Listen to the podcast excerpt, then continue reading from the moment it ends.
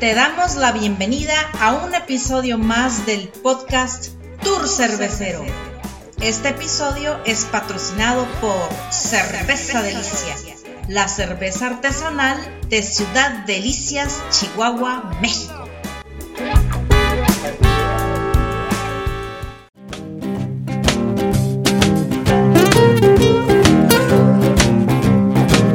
Hagamos un paseo por la historia para platicarte de los eventos más importantes de la cerveza en el mundo. ¿Qué onda? ¿Cómo te va? Te saludamos Sion Bakov y Sergio Saldaña. ¿De qué vamos a platicar hoy en un paseo por la historia? Ah, pues vamos a hablar de la Märzenbier. A ver, platícanos más. La Märzenbier, que en español traduce cerveza de marzo, es un estilo alemán de hace varios cientos de años también se le conoce simplemente como Märzen. Pues ahí está, mira, resulta que en la época del reinado de Alberto V de Wittelsbach, quien fue duque de Baviera, esa es lo que hoy es la región del sur de Alemania. En aquel entonces los cerveceros debían producir sus cervezas en los meses de invierno y hasta los primeros días antes de que empezara la primavera. Esto pues para poder aprovechar esas bajas temperaturas que da la época invernal pues en los meses de verano, haz de cuenta que poder fermentar de forma sana era prácticamente imposible, pues las bacterias siempre andan bien deseosas de estropear la cerveza. De hecho, fue ese mismo rey, Alberto V, quien decretó la prohibición de la elaboración de cervezas en los meses de calor. Bueno, de hecho, a mediados del siglo XVI, para ese entonces no existían todavía las máquinas de refrigeración. Es correcto. Fíjate que por ese motivo estas cervezas se les ponía un poquito más de lúpulo. Eso hacía que fueran más amargas obviamente las cervezas y además el proceso de fermentación era un poco más largo, lo cual producía más alcohol en esas cervezas. La ciudad que fue famosa por la creación de este estilo de cerveza, o la que es famosa más bien, es Múnich, en Alemania. Algunos historiadores han dicho o dicen que realmente fue Viena, en Austria, pero bueno, la más, más, más famosa en donde se celebra cada año es Múnich. Pues mira, esta cerveza una vez que ya fermentó y maduró, quedaba lista para beberse hasta el mes de septiembre, o sea, la hacían en marzo y quedaba lista hasta septiembre. Sin embargo, poco a poco fue adoptada por esa famosísima fiesta que todos conocemos, la fiesta de octubre, mundialmente conocida como el Oktoberfest. Pero a ver, no, no me queda claro. ¿Y por qué se hacían desde marzo y se consumían hasta septiembre? Pues mira, esto tiene que ver con el concepto de primeras entradas, primeras salidas, es decir, van elaborando la cerveza en los meses de octubre, de noviembre, de diciembre, enero, febrero y hasta marzo. Entonces, conforme van elaborando y fermentando las cervezas, se van consumiendo. Las primeras que se hacen son las primeras que se van consumiendo. Si tú agarras y te pones a consumir la de marzo, luego, luego que ya la terminaste, tienes cervezas de enero o de diciembre que están ahí embodegadas y que las tienes que ir usando de forma cronológica conforme se van elaborando. Si no, pues se te van quedando, se echan a perder, se hacen viejas, etc. Entonces, esta cerveza, que era la última que se producía en la temporada fría, que es en el mes de marzo, se consumía hasta septiembre y la gente habitualmente decía, vamos a consumir la cerveza de marzo. Por eso se le quedó el nombre a esas Mersenbier. Ah, bueno, pero desde que existe la refrigeración ya no lleva tanto tiempo ese periodo de, elaboración. Es decir, actualmente sigue existiendo la Märzenbier, pero ya no la hacen desde marzo, ya la pueden hacer meses posteriores, aunque se disfrute en, finales de septiembre o u octubre, en el Oktoberfest, para conmemorar esa fiesta, ¿no? Sí, claro, o sea, claro, algunos este, procesos industrializados te permiten hacer eso, pero no dudes que haya varias cervecerías allá en, en Alemania que son muy tradicionales y que hacen las cervezas como se hacían hace varios siglos.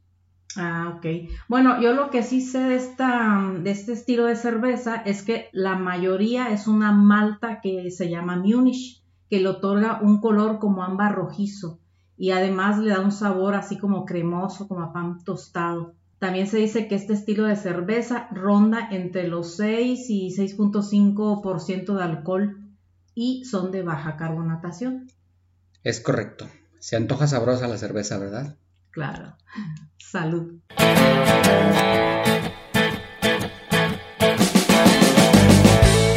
Acompáñanos en este trayecto cervecero que enriquecerá aún más la cultura cervecera de todos nuestros podescuchas.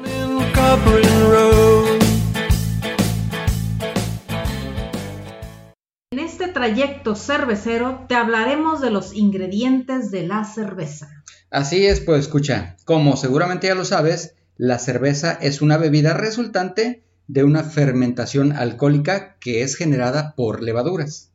La cerveza está elaborada básicamente por cuatro ingredientes, malta, lúpulo, agua y levadura.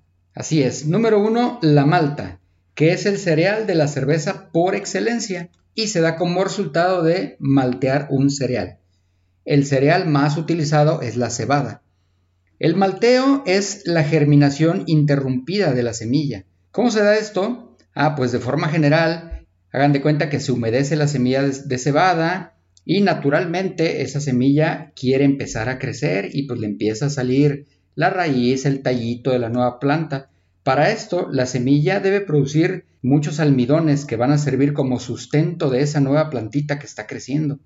En ese momento, cuando ya le empezó a salir la raicita y el tallito, se seca la semilla para evitar que siga creciendo. Es por eso que este proceso se llama germinación interrumpida. Y finalmente se pasa para un proceso de tostado que se realiza en diferentes intensidades.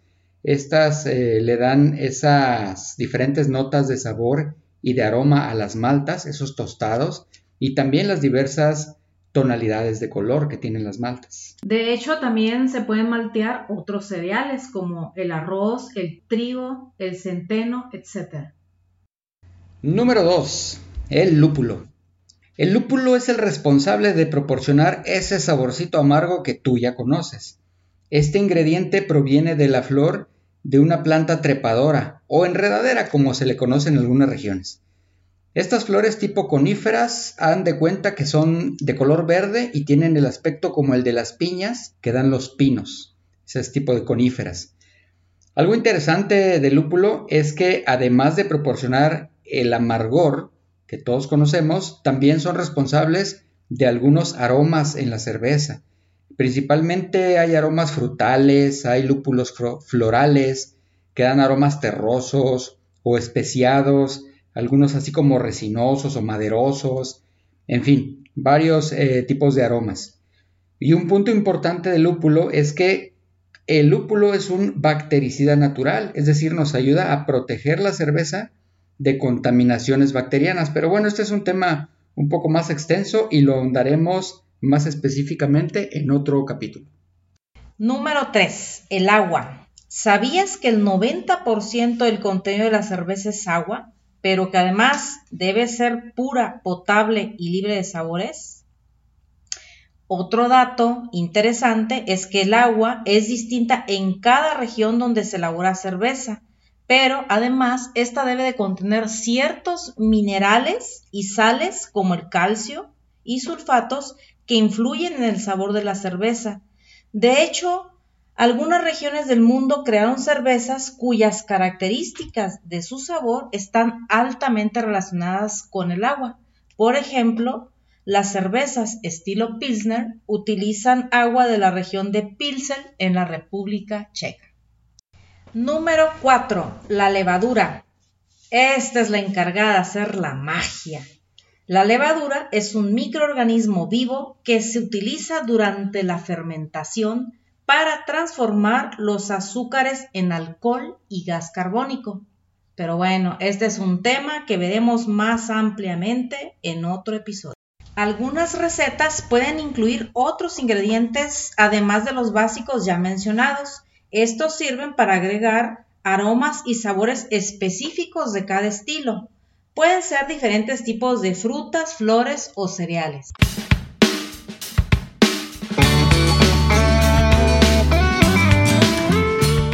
esta estación cervecera haremos una breve parada para recomendarte películas, libros, documentales, series, música, podcast y demás, siempre relacionados con la cerveza.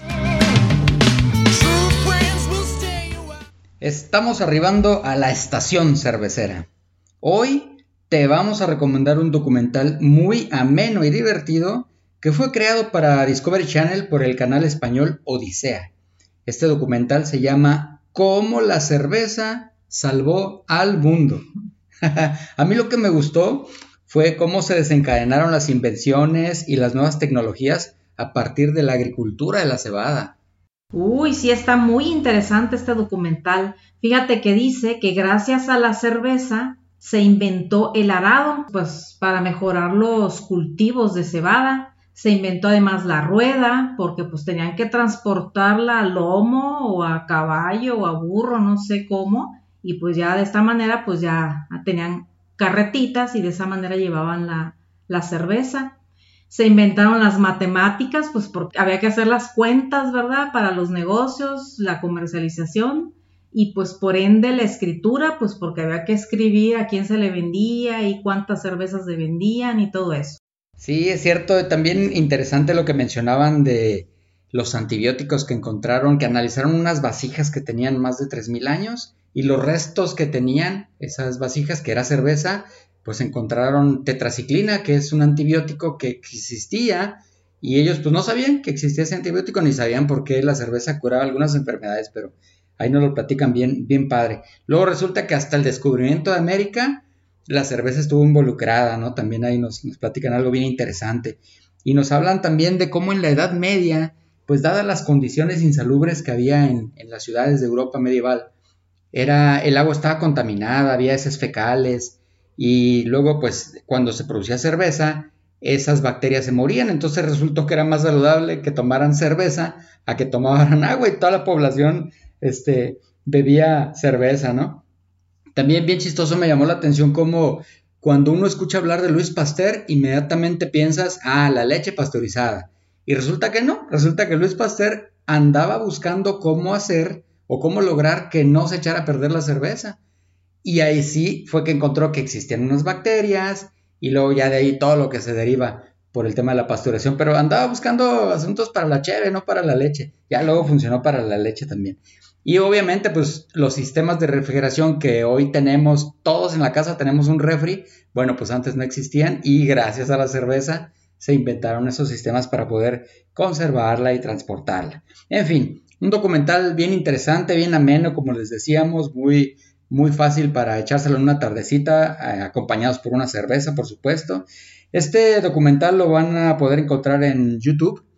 Eh, les vamos a dejar la liga para que lo puedan ver aquí en las notas del episodio.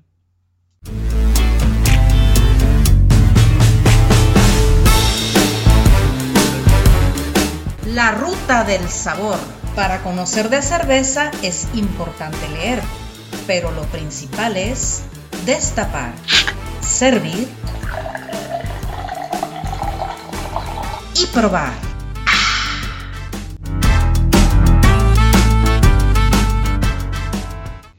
Muy bien, pues hemos llegado a la estación más sabrosa de todo este tour.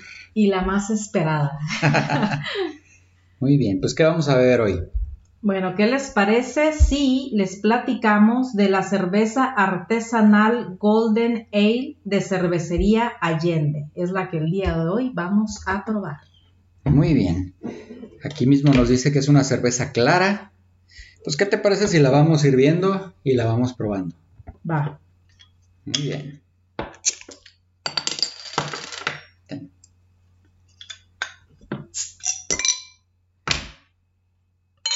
Pues mira, de entrada tiene un colorcito como dorado, como dorado brillante, ¿verdad?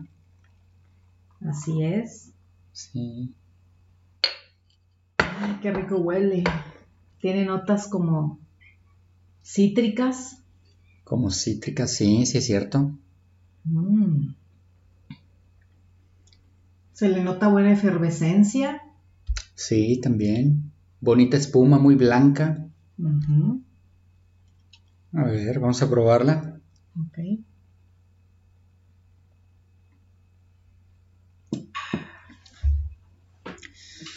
Ligerita. Ligera, un, un, amargo ligero, refrescante, sí es cierto. Sí. Tiene una nota así refrescante, como que para estos calorones de esta temporada se Mm. antoja en la tardecita una de estas cervezas, ¿verdad? ¿Qué tal te caía una de estas regresando del- de la chamba, acalorado, malhumorado quizás, con sed? Sí, la verdad que sí, muy, se, se antoja así sabroso para, para tomarla en la tarde. Oye, este, fíjate que tiene un amarguito muy suave, o sea, está, está bebible, o sea, no, no tiene un amargo intenso, tiene un amargo suave. Así es. Sí, eso, como que eso y la nota refrescante que tiene hacen que, que se te antoje. ¿con, con qué se te antoja comer esta, o maridar, probar? Mm. ¿Qué, qué comida te gustaría con esta cerveza? Pues se me antoja como con un, una pasta con camarones. Una pasta con camarones, sí, Sí. eso se oye, se oye rico. Se me hace que sí combina muy bien. ¿Y a ti? A mí como que se me vino a la mente al estarla oliendo, al estarla probando ahorita, se me viene a la mente como una, un pollito así, una, una pechuguita de pollo así a la parrilla, Mm, este, con, con su ensaladita, con tantita pimienta así el pollo, se me hace que también combinaría muy, muy bien. Se antoja delicioso. Pues sí está muy sabrosa, muy bebible, Muy bebible, sí. muy, muy agradable al paladar. Sí, fíjate que yo sí en una comidita sí me tomaba unas dos de estas, tres se me hace, ¿eh? O sea, antes de que me traigan la comida, me empiezo con la cheve, muy a todo dar, sabrosito. Ya luego llega el plato principal. Para esto pues ya me termino la cerveza, ya comenzando el plato principal, me empiezo con otra cerveza. Y a lo mejor una tercera, más una tercera ya para al final cerrar y, y quedarte con ese, ese sabor que te deja en la, en, en- en la lengua, en el paladar, ¿verdad? Esta, este lúpulo. Es que me gustó mucho el, el, el sabor del lúpulo que utiliza. Está muy, muy bebible, muy, con muy mucha ligero, drinkability, ¿no? Sí. muy ligero, sí, sí es cierto. Sí, sí me gustó que no, que tiene un amarguito suave. Sí, sí está rico eso. ¿Y qué te parece la imagen? La imagen me llama mucho la atención la forma de la etiqueta, así como, como triangular, no sé cómo explicarlo.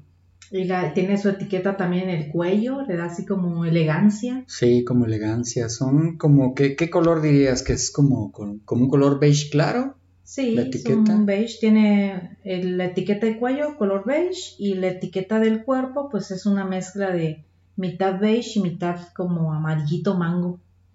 Ándale, sí, como un amarillito mango, buen, buen tono de, de color. Y luego, este, fíjate el papel, a mí algo que me llama la atención del papel es que no se siente plastificado, o sea, se siente como si fuera un papel, no sé, este, me da, me da la sensación de que es un papel como, como si fuera de esos que son, ¿cómo se dice con el Bi- ambiente? Biodegradable o amigable. Amigable, ándale, amigable con el ambiente, o sea, como que el papel se me hace que se deshace muy fácil y eso pues lo hace amigable con el ambiente, o sea, no lo sé, solamente al tocarlo me da esa, esa sensación, la textura del, del papel. Bueno, a ver qué más encontramos. Este tiene su logo, en su, Su logo, logo. tiene la Catedral de San Miguel de Allende en Sí. Guanajuato, en el centro de México. Exacto, sí, que ahí es donde está esta cervecería, la cervecería Allende, está en, en San Miguel de Allende, Guanajuato, en el centro de, de México, muy bien. Y esta catedral pues es un icono de la ciudad. Ya conocimos ahí, ¿te, te acuerdas? Sí, no, bien bonito la catedral, así con sus, con sus torres, sus paredes de esa cantera rosada, este, muy bonito, sus, sus árboles afuera, muy frondosos, con una sombra muy, muy, ¿cómo se dice? Como muy abundante. Sí, muy bonito. No, definitivamente, este, pues esta, esta catedral se convirtió en el icono de la ciudad. Y este, es un lugar muy bonito. La verdad es que el día que ustedes vayan a San Miguel de Allende, este es un must, es un lugar que tienen que visitar, no se pueden perder de conocer la catedral por fuera y por dentro. También está muy, muy bonita. Así es. Bueno, otro dato que nos da la etiqueta es que tiene 4.5% alcohol por volumen esta cerveza. Mm. Además, ya viste la corcholata, qué bonita. Sí, ¿verdad? Color, color café también con el logo de la, De la cervecería. de la cervecería, sí, muy, muy bonito. Fíjate que estoy viendo que la, el logo tiene, pues se, le- se le ven las dos torres de la, de la- bueno, la iglesia tiene muchos, como que muchos, muchas torres así, y en el logo vienen solo tres de ellas, como que la principal con la cruz, otras dos, y luego arriba trae dos, dos estrellitas, no sé qué signifiquen, pero algo, algo, deben de significar esas dos estrellas que se ven ahí.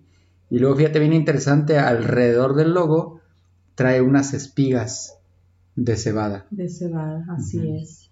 Sí, fíjate que sí, interesante la, la etiqueta también, me gustó, me gustó el estilo.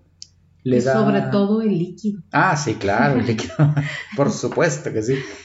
Pero sí, sí, la etiqueta iba yo a decir que le da un toque como elegante a la botella, se ve, se ve bonita la etiqueta, hasta como para colección. Así es. Sí, y sí, el líquido, este, indudablemente, que sí, está... Muy sabroso. Muy sabroso, muy bebible, muy recomendable. Salud. Salud. pues algo más que quieras agregar. Pues sí, que la cerveza me encantó. sí, la verdad sí. Muy bien, pues vamos cerrando ya el episodio. ¿Qué te parece si nosotros nos terminamos nuestra cervecita tranquilamente? Y pues nos despedimos de los escuchas y nos vemos en el próximo episodio. Hasta luego.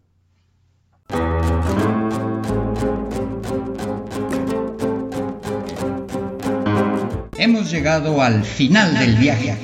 Te agradecemos habernos acompañado en este recorrido por el fascinante mundo de la cerveza. Si lo disfrutaste tanto como nosotros, activa la suscripción para que nos acompañes en las próximas travesías. Comparte este episodio para que día a día crezca más la cultura por la cerveza artesanal. Te invitamos también a que nos sigas en Facebook e Instagram como arroba Tour Cervecero Podcast. Finalmente te queremos recordar que la delicia de la vida está en disfrutarla.